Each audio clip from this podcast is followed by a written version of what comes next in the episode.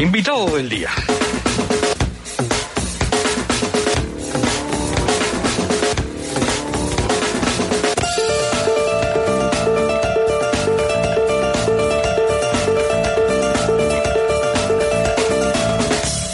Es Pedro Quevedo, que es segundo teniente de alcalde del Ayuntamiento de Las Palmas de Gran Canaria, concejal de Turismo, de Desarrollo Local, Empleo, entre otras cosas, ¿verdad? Y además diputado de Nueva Canarias en el Congreso, Pedro Quevedo.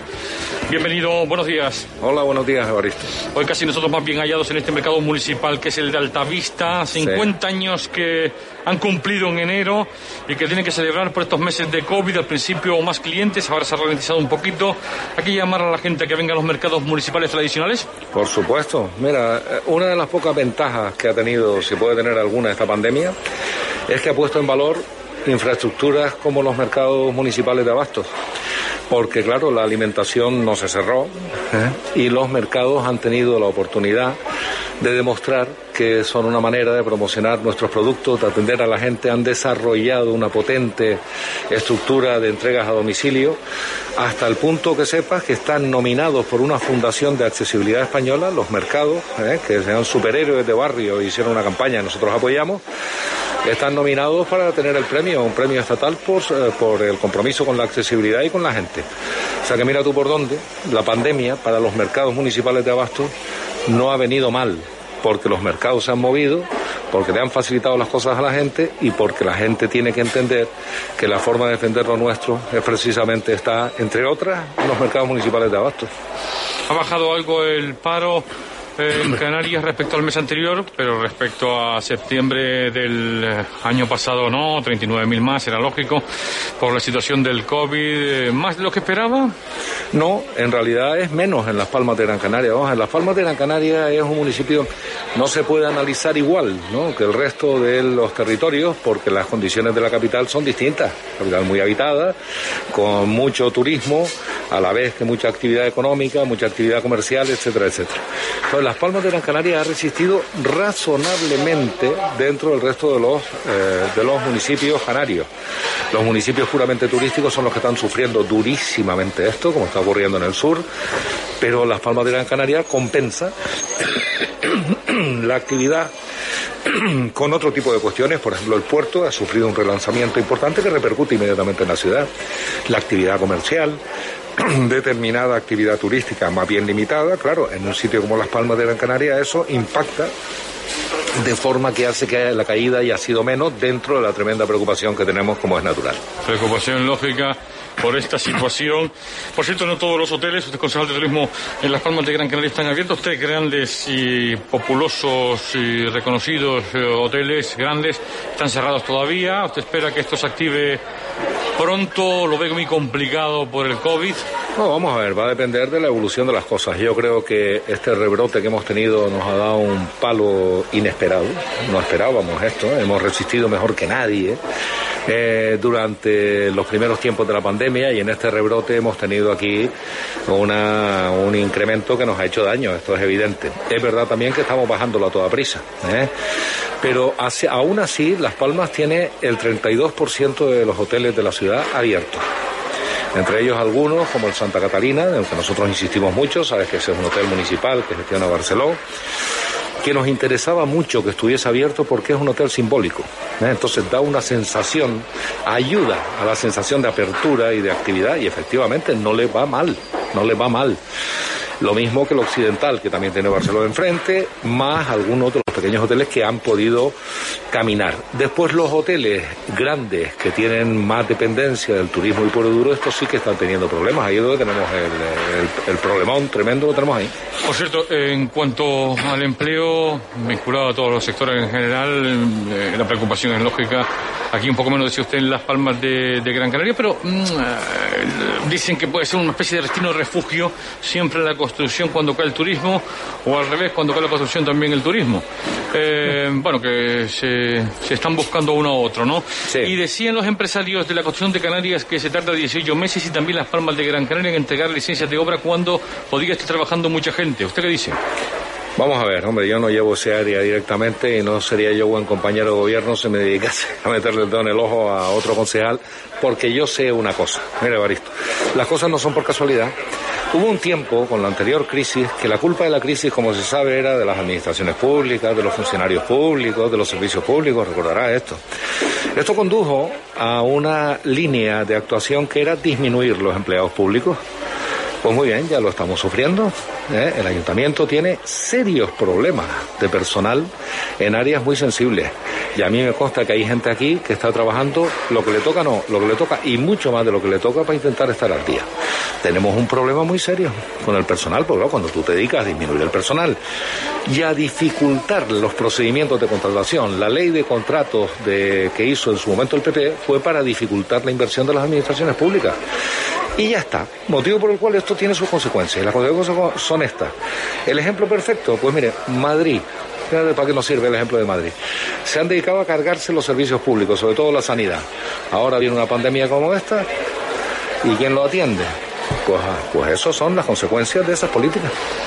Una más en torno a las palmas de la carrera de todos los ayuntamientos de España, porque hizo un viraje el Ministerio de Hacienda y deja gastar el superávit a todas las administraciones públicas, el dinero que tienen en los bancos para que la gente lo entienda un poco más rápido, ¿no? Son las palmas de la carrera, calculaba el alcalde que pudieran ser 240, 250 millones. Así todo, el alcalde de la Ciudad del Alco decía que el decreto anterior de préstamo, eh, así lo hemos llamado, era mejor que este. Para ustedes no. No, claro que no. Para Nueva Canarias no. No, ahí hemos tenido una discrepancia, está claro, y yo comprendo además que cada cual es de donde es. Pero yo te voy a decir una cosa. El Real Decreto Ley ese que llevó eh, la ministra de Hacienda con este tema tuvo una derrota histórica en el Congreso de los Diputados. Es que si nadie de los que habían apoyado la constitución del gobierno, que no fuesen los integrantes del gobierno, es decir, Partido Socialista y Unidas Podemos, y Unidas Podemos con dificultades, apoyó este Real Decreto Ley. ¿De quién es la culpa? Habrá que pensar, o sea, la culpa es de todo el mundo, menos de quien lo propuso. Hemos pasado de una negativa a reconocer que no todos los ayuntamientos son iguales, que los ayuntamientos son Estado igualito que el gobierno de España. Si hubo dinero especial para las comunidades autónomas, ¿por qué no hay primero dinero a repartir para las corporaciones locales? Segundo, porque no pueden utilizar, podemos utilizar el dinero que es nuestro. Esto eh, se podrá opinar lo que se quiera, pero que el Partido Socialista se quede solo en esto, en el Congreso de los Diputados, solo, querrá decir que no están tan bien las cosas. pero finalmente hubo un giro, el giro es bueno. Y el giro ha sido ayer, de forma que ahora te quedas con la boca abierta y, y entonces ¿para qué montar este follón? Sí, ahora lo pueden gastar todo. ahora se puede gastar todo, sin restricciones, de ningún tipo. Ahora la pregunta es, primero, Vamos a leernos la letra chica. ¿Que no ha salido? Que ya nos la estamos leyendo, algunos en el gobierno de Canarias. Y segundo, ¿qué pasa con los ayuntamientos que no tienen superávit ni tienen remanentes? Nosotros tenemos ayuntamientos en Gran Canaria, como Hotel de Ogaldar, que han hecho un esfuerzo tremendo por resolver los problemas históricos que arrastraban, de verdad, pero, pero históricos, ¿eh? Haciendo un esfuerzo tremendo para salir para adelante y a esos ayuntamientos, ¿qué les decimos? Nada. O sea, las comunidades autónomas, las buenas, las malas y las buenas, las medio pensionistas recibieron 16 mil millones de euros del gobierno de España para ayudar ¿eh? a actuar eh, sobre sus problemas. Las corporaciones locales, ¿cuánto van a recibir? porque no todo el mundo tiene remanentes, no todo el mundo está como el Ayuntamiento de La Palma de Gran Canaria. Esta es la cuestión. Estamos hablando aquí en directo desde el Mercado de Altavista, hoy con el diputado de Nueva Canarias, Pedro Quevedo, concejal también de la ciudad, segundo teniente de alcalde, 924. Quería preguntarle ahora más cosas del, Congreso, Relaciones Canarias-Estado, este apartado un poquito más largo. Ayer presentó usted una moción que salió adelante con los votos de todos menos abstención del Partido Socialista. Era una moción para que se cumpliera simplemente la ley del REF y el Estatuto de Autonomía, que es ley orgánica. Es decir, que en los próximos presupuestos venga la pasta que nos toca, ni más eh, ni menos, es lo que han pedido. Pero hubo abstención del Partido Socialista. Ustedes gobiernan con el PSOE en la ciudad, Nueva Canarias, y Podemos también lo gobiernan en el gobierno de Canarias. ¿Ustedes creen que el PSOE no está tratando bien a Canarias? Vamos a ver, yo con esto debo procurar ser cuidadoso porque a mí me consta que... No sé que vaya a romper el pacto en el mercado. Que una cosa es el Partido Socialista y sus portavoces y otra cosa es lo que opina el Ministerio de Hacienda. ¿eh? son cosas distintas, te lo puedo garantizar. Yo sé que son del mismo gobierno, pero son cosas distintas y yo esto lo tengo que decir para dejar las cosas claras. Vamos a ver, esa moción tenía seis puntos. Esos seis puntos, los tres últimos eran, primero, los 500 millones de euros que le debe el Estado a Canarias y a ninguna otra comunidad, porque es una sentencia del Tribunal Supremo, se tienen que poder gastar para ayudar a la gente en este momento difícil y ayudar a los servicios públicos. Ese es punto cuatro. Punto cinco. Los próximos presupuestos del Estado tienen que respetar el REF y el Estatuto, por cierto, aprobados ambos en su modificación en el año 2018, es decir, hace eh, tres días. Y tercero, las perras que vienen de la Unión Europea hay que distribuirlos con criterios territoriales, de justicia, territoriales y en relación con la incidencia de la pandemia. ¿Y por qué no estamos de acuerdo en eso? es la pregunta, ¿eh? es la pregunta que hay que hacerse. A mí me consta que hay personas del Partido Socialista que estaban muy incómodos con esto, pero mira lo que nos ha ocurrido, sin quererlo, le hemos infligido una derrota al gobierno de España, que es Partido Socialista y Unidas Podemos, sin desear hacer esto. Ah, pues no tengo ningún interés en eso, porque es un gobierno al que ha apoyado. Y mira por dónde ha prosperado la moción sin el apoyo de esos dos socios, ¿no? Estas son las cosas que tiene la política, pero nosotros no vamos a decaer de la defensa de los intereses de Canarias en Madrid, ni por esto ni por ninguna otra razón, eso te lo garantizo. ¿Usted cree que por eso el PSOE no quiere cumplir, o María Jesús Montero, la ministra de Hacienda, o quien sea, no quieren cumplir con Canarias con la ley? Sí, es que, vamos a ver, es que hay una sensación en ciertos sectores en Madrid y sobre todo en algunos ministerios, hay determinados altos funcionarios en los ministerios que están siempre, que no entienden Canarias, no la han entendido en los últimos 40 años y ahora tampoco. Y entonces hay un montón de, con el clima que ustedes tienen, con lo bien que viven, es una especie de, pero ustedes de que se quejan, ya está bien de pedir, este tipo de planteamientos. Por eso nosotros en la moción que hicimos le pusimos, tiene datos para aburrir hemos demostrado porque el PIB ha caído 14 puntos más que en el gobierno de España. Eso con los ERTE, ¿eh? si le quitamos los ERTE nos ponemos en 40 y pico por ciento de paro. Hemos demostrado porque estamos peor que el resto del Estado y por qué la dependencia de Canarias del turismo significa que nos hace más daño esta pandemia que el resto del Estado español. Esto lo hemos explicado a mí eso no me falta explicarlo en tailandés, pero uno se habla tailandés, pues no Y esto se entiende. ¿Cuál es el problema entonces que tenemos? Yo no tengo un problema con el partido. Yo hablo con los miembros del Partido Socialista. No hay problema. Si los presupuestos no se cumplen con Canarias, ¿ustedes votarán en contra? Hombre, no te quepa duda ninguna. Yo no he llegado a esta altura de mi vida para ir a Madrid a aceptar unos presupuestos que creo objetivamente que perjudican a Canarias y votar a favor. Eso te lo garantizo. ¿Mm? ¿Y si ustedes votaran en contra, eso significaría que se rompería el gobierno canario? No, no, no, yo creo que son cosas, yo creo que son cosas distintas. Es decir, las relaciones de Canarias con el Estado siempre han sido difíciles, siempre.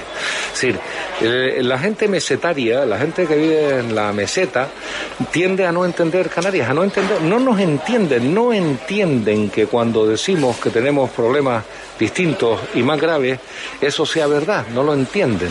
Y hay gente así en todos los ministerios y tienen su influencia.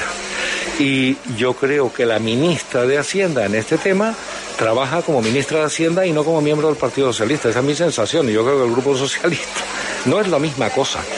Entonces, si hay una discrepancia en torno a esto, es evidente que nos complica la vida, esto no cabe duda.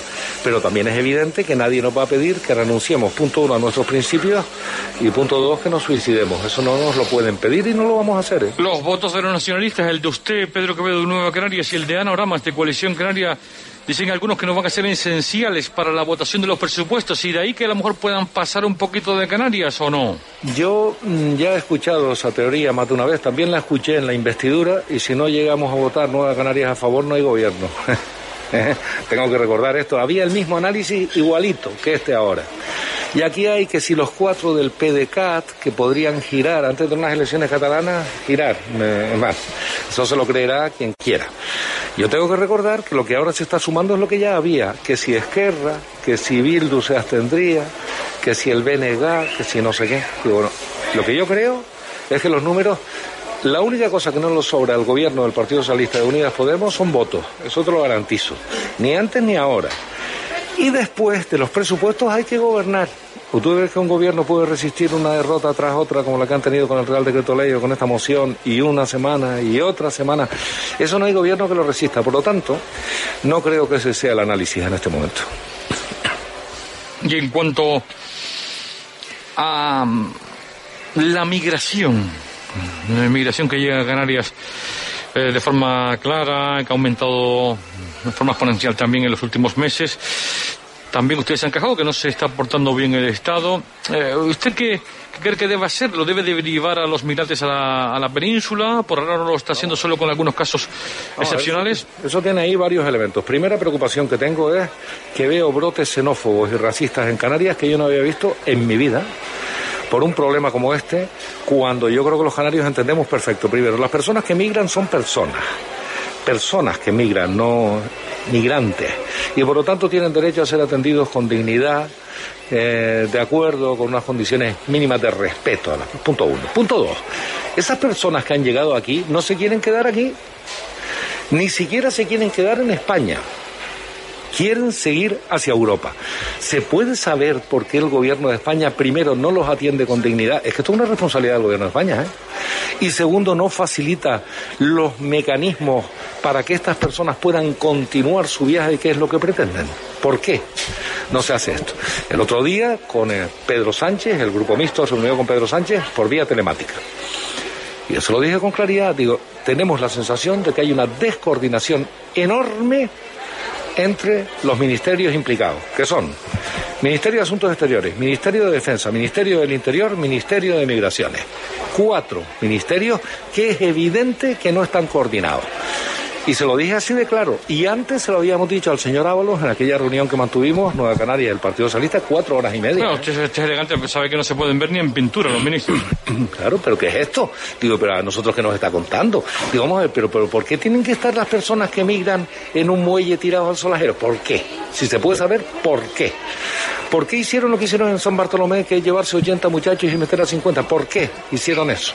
¿Por qué no se utilizan las instalaciones del ejército que están bien, que tienen duchas, que tienen baños, que son una cosa decente, y después se agiliza las derivaciones de estas personas al resto de Europa. ¿O es que no somos Europa para eso? No somos Europa. Es, inaceptable lo que está pasando aquí. La ministra de Exteriores, mientras caía este problema, en vez de estar en Mauritania y en Marruecos, que es lo que tenía que haber hecho, es para decir Canarias no es una vía migratoria que vayamos a tolerar, que es lo que tiene que decir, estaba haciéndose fotos en Italia. ¿no? Y el ministro Escriba, que es un señor al que yo tenía bien considerado, ¿eh? dice que va a venir y después no viene. ¿Sabes lo que yo creo? Que dice, mira, para que me partan la cara a mí solo no voy. Eso es lo que yo creo que le pasó. Esto no puede ser, ¿eh? Nosotros esto no lo podemos tolerar por razones humanitarias y por razones de justicia, por las dos. Así que en eso estamos. Reunión tuvo con la vicepresidenta Carmen Calvo del gobierno de PSOE y Unidas Podemos eh, y asamblearia un poco, porque fue todo el grupo mixto. Estaba también la diputada canaria Norama, estaba usted y el resto de las personas del grupo mixto. Supongo que plantear un poco los presupuestos, la situación política. ¿Esa reunión sirvió para algo? Bueno, eh, eh, dígame la conclusión que sacó. Bueno, hombre, sirvió para una cosa, para que la mm, vicepresidenta anotase unas cuantas cosas por parte de todos. Ahí están los navarros, los del terolense, eh, los cántabros, eh, los asturianos, eh, todo, aquello es la ONU. sirvió para que apuntase unas cuantas cosas. Pues claro, yo aproveché, primero le conté esta cosa de del tema migratorio, Ana Oramas también se lo dijo, pero yo le conté lo que estaba pasando con la moción, digamos, o sea, que estamos hablando para decir que los presupuestos son muy importantes, nos hemos reunido para esto, hombre, tenemos que encontrar una un espacio de entendimiento. Ese es el mensaje de la vicepresidenta. Estuvo bien, la vicepresidenta es una persona agradable y estuvo bien. Pero lo que yo le pregunté es, digo, si todo esto ha estado perfecto, ¿me puede explicar por qué ustedes se han abstenido en la moción que hemos planteado, que se acaba de votar hace dos horas? Y claro, eh, le tenías que haber visto la cara a la vicepresidenta. Digo, digo, sí, está perfecto, pero yo lo que le digo es, ¿usted cree que es razonable que un partido como Nueva Canarias acepte que el Partido Socialista no acepte un punto que diga respetar el REF y el Estatuto de Autonomía de Canarias en relación con los presupuestos, eso, eso, eso, eso es un mal síntoma. ¿eh? Me consta que anotó. Es decir, nosotros hemos hecho un esfuerzo por explicarnos nosotros hemos hecho una moción, ya le dije, hemos torturado, me lo decían algunos diputados, joder, vaya, las mociones tuyas, chicos, son una tesis. Claro, ¿por qué? Porque tienes que sobreexplicarte y explicar los datos, hacer ver por qué estamos diciendo lo que estamos diciendo. Y la contestación a todo eso es esta. Digo, pues no empiezan bien las cosas, doña Carmen. ¿Eh? con buen tono, me consta que anotó lo mismo que anotó el tema migratorio eh, y lo mismo que anotó que está muy bien verse y hacerse una foto, pero después tiene que servir para algo. ¿Y lo de los test de antígenos o PCRs en los aeropuertos tampoco ha salido? No, vamos a ver. Este que te habla hizo una moción hace un mes que también se aprobó por una mayoría importante, sobre las singularidades turísticas de Canarias, la creación de corredores seguros. ¿Recuerdas esto? Pues de vez en cuando oigo que la ministra se le ocurre y dice alguna novedad que estaba puesta en la moción, ¿verdad? Eso está puesto, lo que hace falta. Nosotros sabemos que hay problemas con las PCR, eso dicho así solo en origen y en destino tiene sus inconvenientes, ya lo sabemos. No es tan fácil, requiere un acuerdo entre Estados. Eh, está en contra de los criterios de la Unión Europea, pero nosotros estamos dispuestos a discutir lo que haga falta con este tema sobre todo las campañas de promoción específicas de corredores seguros como es Canarias. Es verdad que hemos tenido un rebrote, pero también es verdad que nosotros estamos en datos, si nos comparas con Madrid, con el País Vasco, que es lo más comparable con nosotros por tener la misma población y mucho más desarrollo, estamos a la cuarta parte de casos. Oiga, pues potencie usted esto y después pensamos si te es rápido, si a la entrada, si a la salida, si a tal, si a cual, pero lo de siempre, Evaristo. Hay que ir a Madrid a explicar Canarias cada vez que se va a Madrid. Todas las semanas tienes que volverlo a explicar. Pues la oposición en Canarias les dice al gobierno canario en el que están ustedes que el presidente y el gobierno tienen que dar un golpe en la mesa en Madrid porque esto es un toreo. Hombre, lo que puede ocurrir es que esté diciendo que le, se quiten el zapato y se lo peguen a alguien en la cabeza, porque el puñetazo en la mesa se ha dado delante de mí, delante de mí, entre ellos yo, Eso lo garantizo. Presidente y vicepresidente del gobierno de Canarias, que estuvieron en aquella reunión de la que te hablo con el señor Ábalos y compañía, con una dureza extrema, lo que pasa es que a lo mejor hay alguien aquí que se cree que por pegar el puñetazo solo se resuelven las cosas. Esto es un tema bien complicado y aquí hay una firmeza absoluta y esto hay que reconocerlo. ¿O es que hay alguien que se esté plegando aquí? Está defraudado por el gobierno socialista. ¿No esperaba usted esto que apoyó la investidura? De verdad, eh, ya no me defraudo de casi nada porque yo sé que. Lo, por eso estoy en un partido nacionalista canario. Porque yo sé que en Madrid, esté quien esté, siempre tenemos los mismos problemas. Ya lo sé.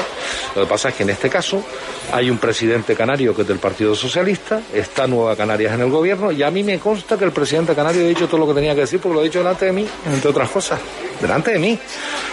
Y el vicepresidente, que es el presidente de mi partido, ni te cuento. Por lo tanto, una vez dicho esto, a quienes dicen que hay que pegar un puñetazo encima de la mesa, mm, supongo que ahora plantarán que llevemos una K-47. Es decir, esto es un pequeño problema. Aquí, más dureza, imposible. Pedro Quevedo, diputado de Nueva Canarias, eh, hemos invitado también al alcalde, un momentillo, al alcalde de la ciudad porque le estaba echando de menos que si usted eh, estaba llegando tarde al ayuntamiento porque se está viendo los partidos de Roland Garros, todo el mundo sabe que usted es un aficionado al tenis que se vuelve loco con él y tal. Eh, alcalde Hidalgo, alcalde. Vecinos, vecinas, buenos días, Pedro. Compañero, ¿no? Eh, compañero, compañero, efectivamente. Venimos de la izquierda, venimos del municipalismo, muchos años. Y la verdad que es impresionante el recibimiento. Estas frutitas, está la guayabita, las papayitas, los aguacates. Sí, esto nos ha traído un amigo de Tejeda. De Tejeda y gente de Yamán, de Altavista, de Escalerita. Que están aquí, están aquí todos. Eh, hoy nos falta solo Javier Doreste para tener aquí el triunvirato. Tenemos al pueblo el pueblo, el pueblo unido jamás será vencido. Pedro, ¿qué tal? Buenos días. ¿Cómo está, compañero? Aquí encantado de, de, a gusto de verte otra vez. Eh, efectivamente, ¿cómo quedó Tiem y Djokovic? No sabemos nada. Nada, no hemos, yo esta vez he estado desconectado con ese tema, pero como sé que ganó Nadal, vamos a ver si hay suerte. Eh, sí, poquito a poco. Ahora no tuve tiempo de ver Roland Garros. ¿Cuál es el próximo partido? Eh, no lo sé, no lo sé. No, ¿En serio? ¿En serio? Palma Loroña. La Palma En los dos últimos días me he desconectado. No sé cómo me he desconectado en los dos últimos días porque, claro, no, me, no he tenido tiempo ni un queriendo. Pero esta noche vuelvo a las andadas, no te preocupes, Augusto. No, ya tenemos la buena noticia que ya, tenemos las perras del remanente para, para la inversión. El carril Sánchez, que es una realidad. 280 kilómetros de carril Sky.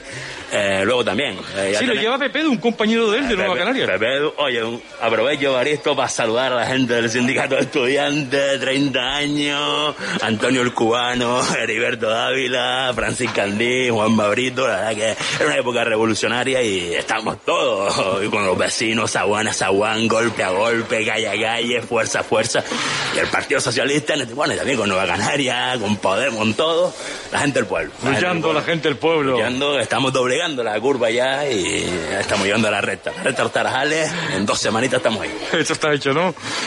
fui, el pionero, fui el pionero de los pactos triunviratos y me llama el alcalde de Manchester, John Wilson, me llama la alcaldesa de Düsseldorf, todos los alcaldes me llaman porque como hemos conseguido el éxito, gracias a Las Palmas de Gran Canaria, ciudad cosmopolita. El carril rojo, como ellos. ellos, ellos son verdes. Ellos ah, son, ellos, son, verdes. verde. Pero verde, Vamos a cambiarlo porque, de verdad, porque hay otro partido que se nos ha copiado. Eso, eso, ya, la rosa roja. un partido que se llama Voz. Y vamos a tener que, es matizar el verde. Me quedo hasta sin voz. me quedo hasta sin voz porque con esta gente no hay que... Fernando Clavijo, ¿qué tal? Fernando Clavijo, buenos días. Hola, buenos días. ¿Qué tal, Pedro? ¿Cómo estás? Hola, Fernando, ¿cómo estás? Eh, sí, la verdad que tengo gratos recuerdos de Pedro. De Pedro solo tengo palabras buenas para, para decirle. Compañero del partido antes, ¿no? Y sobre todo que si éramos una voz de Canarias de verdad en Madrid. Porque hoy en día, vamos, hoy en día pasamos por allí y no nos, no nos reconocen ni en el retiro. Pero bueno, lo, lo, chungo de todo esto es que nos, que nos confinen en Madrid. Imagínate, me dejan a mí dos semanas sin barraquitos, sin bubango, sin nuestros productos de la tierra. Y luego todo sin las rondallas de Santa Cruz. y los leche y leche que le encantan a Pedro Quevedo, ¿no? Leche leche. y leche, sí. Pero yo, eh, pero yo prefiero, eh, yo ya le quité la leche condensada, porque me la quitó el médico que soy yo. Te veo, Gracias. Te, veo más, te veo más en forma. Estoy en forma total, pues si no, no aguanto. Y esta gente de Madrid, Pedro, no nos hace caso, ¿eh? No, ¿qué va? aquí, eh... Pedro Quevedo, gracias, buenos días. ha sido un placer. Buen humor, hay que terminar. Adiós. Buen humor, adiós, adiós, Pedro, nos vemos luego.